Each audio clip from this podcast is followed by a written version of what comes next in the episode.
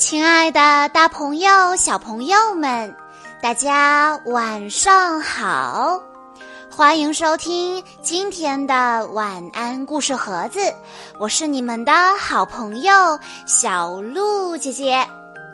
今天是来自广东惠州的邱静涵小朋友的生日，我要送给他的故事名字叫做。不敢独自睡觉的艾瑞，米月认识了来自澳大利亚的考拉们，它们长着毛茸茸的大耳朵，非常的可爱。最可爱的是考拉宝宝。考拉宝宝在还没长大的时候，都住在妈妈肚子前面的育儿袋里。米月的新朋友是一只叫做艾瑞的小考拉。艾瑞刚生下来的时候只有一丁点儿大，还没有人的手指头长呢，眼睛什么也看不见。浑身光秃秃的，没有一根毛。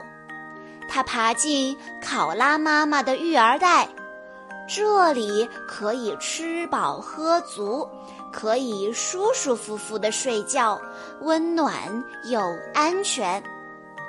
一转眼，艾瑞在妈妈的育儿袋里长到了六个月大了。艾瑞吃得好，睡得好。很快，妈妈的育儿袋已经装不下它了。可是，育儿袋是那么温暖舒服，艾瑞一点儿也舍不得离开，每天还要在妈妈的育儿袋里睡觉。米月说：“艾瑞，你是不是应该像我一样，在自己的小床上睡觉了呢？”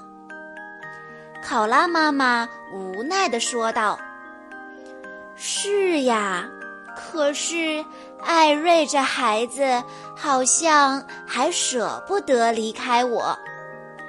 艾瑞当然也知道自己已经不再是小考拉宝宝了，可是他还是有很多很多害怕的事情。”艾瑞说。我害怕一睁开眼睛找不到妈妈，害怕桉树叶子都被吃光了，还害怕万一有怪物出现该怎么办呀？艾瑞整天胡思乱想，这样一来，他更不愿意离开妈妈了。育儿袋里待不下，他就趴在妈妈的背上。米月想到了一个好办法，帮助艾瑞。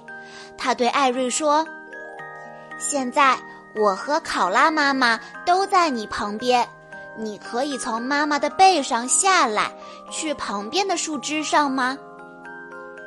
艾瑞看了看芈月，又看了看妈妈，勉强同意了。芈月接着说：“艾瑞，我就在你旁边。”现在闭上眼睛，想想你最害怕的那些事。艾瑞开始想那些让他害怕的事情，比如桉树叶子被吃光了等等。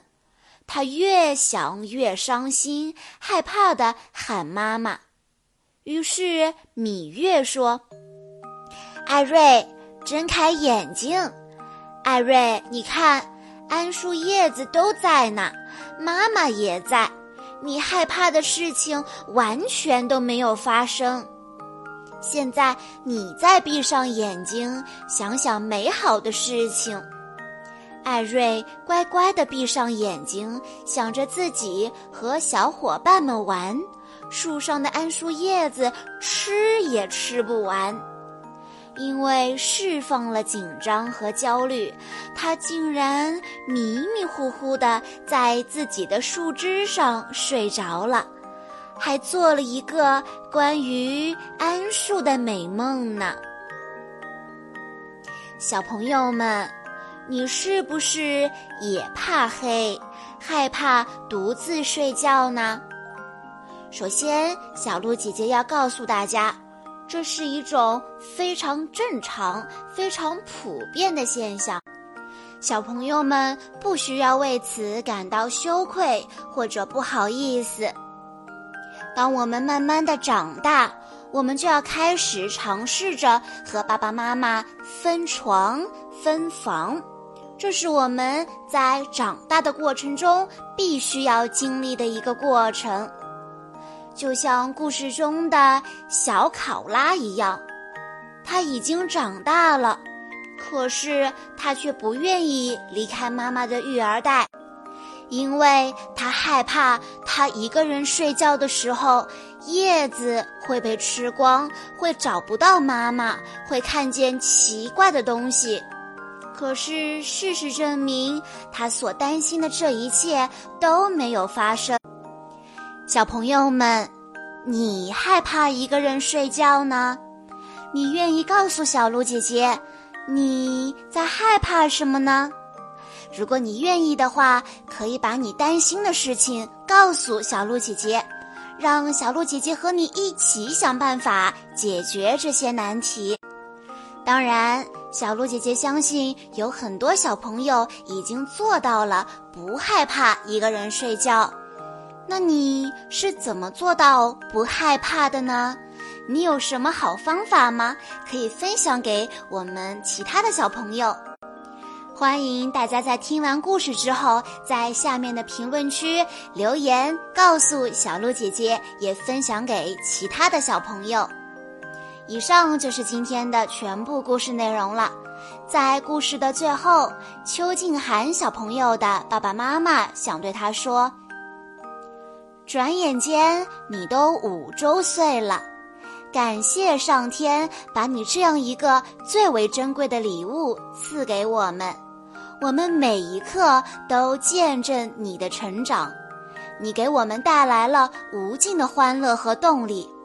自从你上了幼儿园，在这一年里，你的各个方面都有很大的进步，比如穿衣、吃饭、整理床铺都有很大的提高。你还学会了写字，识字量也增加了不少。我们还参加了课外兴趣班，每次上完了舞蹈课和古筝课，你总对妈妈说：“下次还要再来。”看着你脸上的笑容和自信的语气，你都给我带来了满满的动力。这些点滴的变化虽然很小，但我从心里真的高兴。接下来，妈妈要对你提些要求喽。希望你做一个坚强、勇敢的孩子。遇到事情、遇到困难，要学会去找方法，而不是逃避、哭鼻子。爸爸妈妈能够给你生命，但不能够替你生活。你的未来掌握在你自己的手中。我还希望你能够养成独立入睡、按时起床的好习惯。小鹿姐姐在这里也要祝邱静涵小朋友生日快乐。好啦。今天的故事到这里就结束了，感谢大家的收听。更多好听的故事，欢迎大家关注微信公众账号“晚安故事盒子”，也欢迎家长朋友们添加小鹿姐姐的个人微信号三幺五二三二六六一二。我们下一期再见喽！